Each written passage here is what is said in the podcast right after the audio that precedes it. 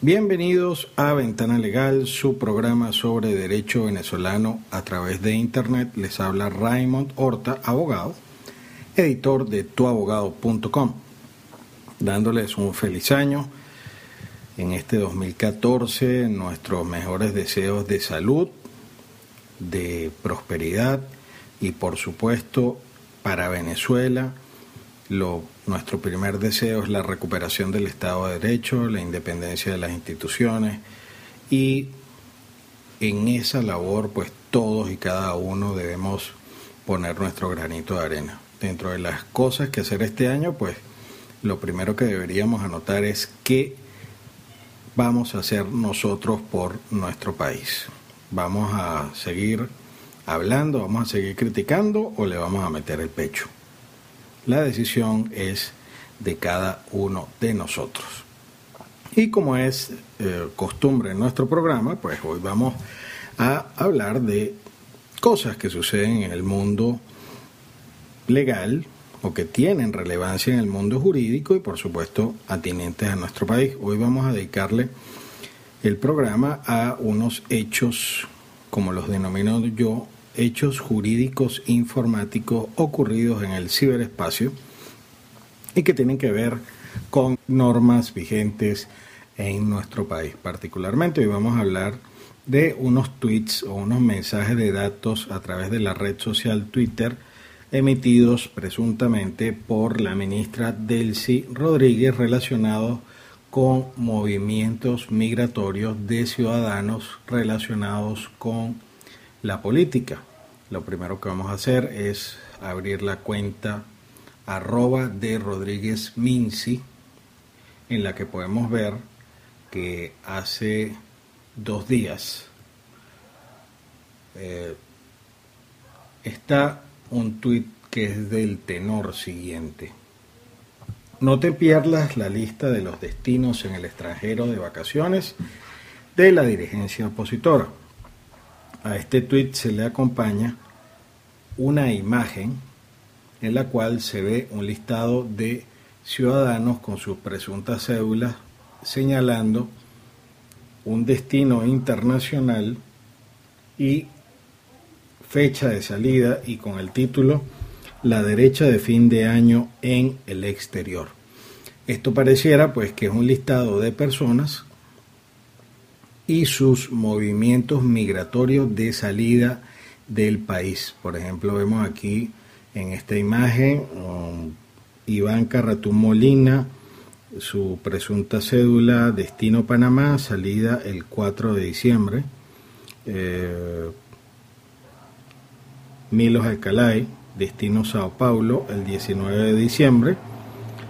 Y entre ellos, pues también otros otras personalidades del mundo de la política de ayer y más actuales. Pero lo importante es analizar la, el alcance jurídico de este hecho, porque eh, lo primero que nos preguntamos es que si algún ciudadano hace eh, sale del país, esta información es pública o privada.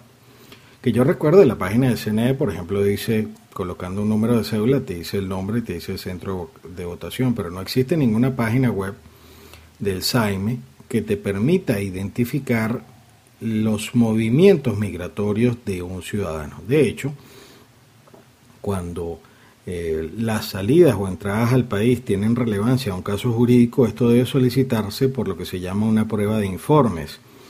La Fiscalía o cualquier órgano judicial eh, puede solicitarle al SAIME lo que se denomina el movimiento migratorio de un personaje o de, una, de un ciudadano determinado.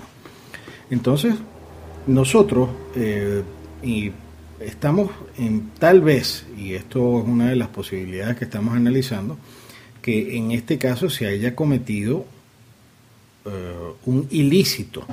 Pero un ilícito de qué magnitud? Puede ser un ilícito eh, constitucional tal vez.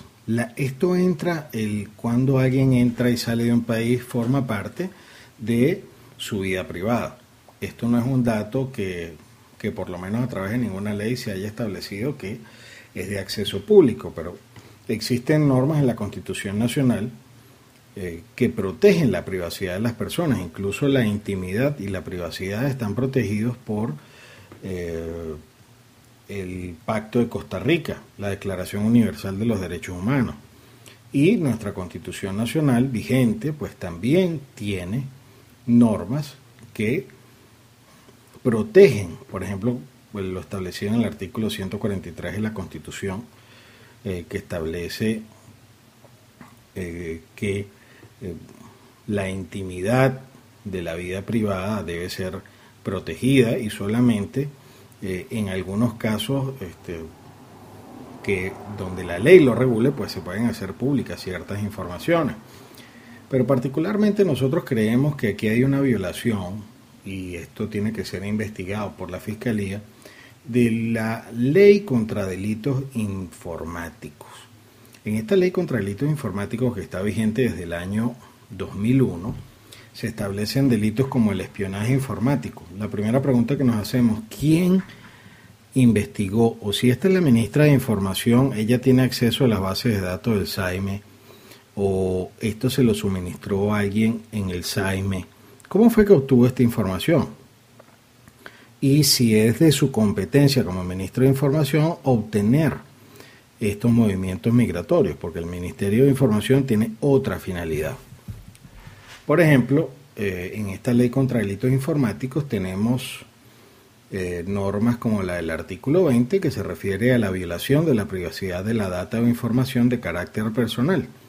Y esta norma establece el que por cualquier medio se apodere, utilice, modifique o elimine sin el consentimiento de su dueño la data o información personales de otros sobre las cuales tenga interés legítimo que estén incorporadas en un computador o sistema que utilice tecnologías de información será penado con prisión de 2 a 6 años y multa de 200 a 600 unidades tributarias.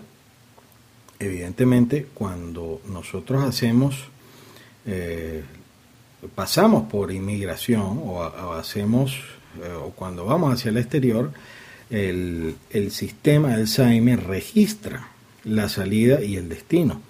Entonces, el número de vuelo y otras cosas que hay que llenar en esas planillas que se le entregan a la gente del el SAIME. Y entonces esta información está incorporada en un computador. Por otro lado, la información que se presenta en ese pantallazo, en esa imagen de Twitter, pues parece que viene de un sistema informático. Existe otro artículo que tal vez si debe investigar la fiscalía si es aplicable, que es el artículo 22. Dice la revelación indebida de data o información de carácter personal. El que revele, difunda o ceda en todo o en parte hechos descubiertos, imágenes, audio, en general, la data o información obtenido por alguno de los medios indicados en los artículos precedentes, aun cuando el autor no hubiera tomado parte de la comisión de tales hechos, será sancionado con prisión de 2 a 6 años. De esto se deduce que si una persona en el SAIME fue la que obtuvo los movimientos migratorios y se los entregó a la ministra, pues la ministra em, no estaría exenta de, de que la fiscalía la imputara, tal vez, de la de este artículo 22 por cuanto no solamente la violación de los datos privados es, eh, es un delito, sino la difusión o la revelación de esta información. Y eh, tomado de la nueva Asamblea Nacional, pues publicado ya en Gaceta Oficial, aunque con una vacatio legis, existe en la nueva ley de infogobierno eh, artículos como los siguientes. Artículo 25. El uso de las tecnologías de información por el poder público y el poder popular comprende la protección del honor, la vida privada, la intimidad propia de la imagen, confidencialidad y reputación de las personas. En consecuencia, está sujeto a las limitaciones que establezca la ley sobre la materia. Es decir, que la ley de infogobierno establece principios sobre la protección de los datos personales. Entonces, por el contrario, de lo que sería la protección de la privacidad de las personas y de los venezolanos, pues entonces usted no se extrañe que en el futuro empiecen a revelar otro tipo de datos como datos que tengan que ver con su salud, registros eh, que sean considerados pues íntimos y que en otros países pues ya se hubiera eh, definitivamente activado todo el sistema de justicia para proteger a los ciudadanos, porque aquí el mensaje no es contra los políticos. Y lo que nos debe preocupar no es solamente la violación de los derechos de las personas que estén en la palestra pública, sino que eso es un mensaje directo de que eso lo pueden hacer con cualquier venezolano. El movimiento migratorio, bueno, en realidad eh, es posible que eso no tenga mayor relevancia salvo la, esta intención política de desprestigiar. Pero, por otro lado, lo que nos preocupa es que esto sea la punta del iceberg de lo que viene de ahora en adelante en cuanto a la revelación de información o el revelado de información de los ciudadanos que están eh, íntimamente relacionados con todos los procesos ahora de la administración pública. Imagínense ustedes eh, si algún día, pues tomando las mismas bases de datos del SAIME, pues empiecen a revelar las direcciones eh, de domicilio o cualquier otra cosa que se le ocurra a los funcionarios del gobierno porque usted no les cae bien o porque usted no tiene la misma tendencia política o no quiere votar por ese color. Entonces, esto es una reflexión que queremos compartir con ustedes. El, Ministerio Público debe actuar de inmediato. Eh, me imagino que muchos de ustedes estarán diciendo que tal vez no vaya a actuar en casos como este, pero lo que hacemos es hacer lo que eh, dijo una vez el colega Fernando Fernández, un destacado penalista que lo vamos a tener en próximos programas, que esto sirve del efecto notaría. Dejamos constancia de que esto se trata de una violación no solo constitucional, sino a leyes especiales vigentes y, eh, por supuesto, de una violación a los derechos humanos de los venezolanos. Eh, hablo para ustedes Raymond Horta en este programa Ventana Legal. Pueden comunicarse con nosotros a través del correo electrónico editor arroba tuabogado.com, a través de la cuenta arroba tecnojuris o mi cuenta personal arroba Raymond Horta. Hasta una próxima oportunidad.